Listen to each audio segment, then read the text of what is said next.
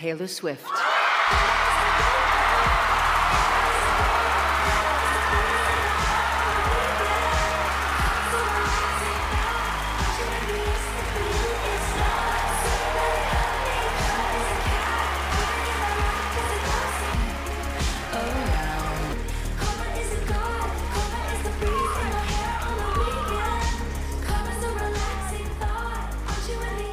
For me, the, the award is the work. All I want to do is keep being able to do this. I love it so much. It makes me so happy.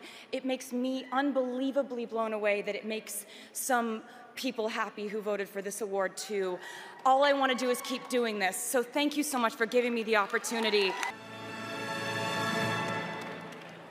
And the Grammy goes to Flowers, Miley Cyrus!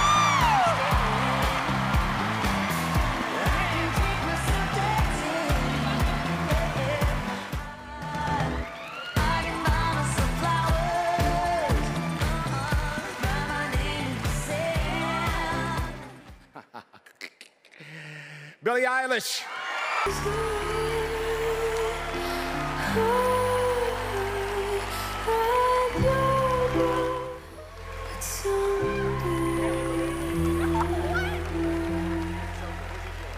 Thank you to Greta Gerwig for making the best movie of the year.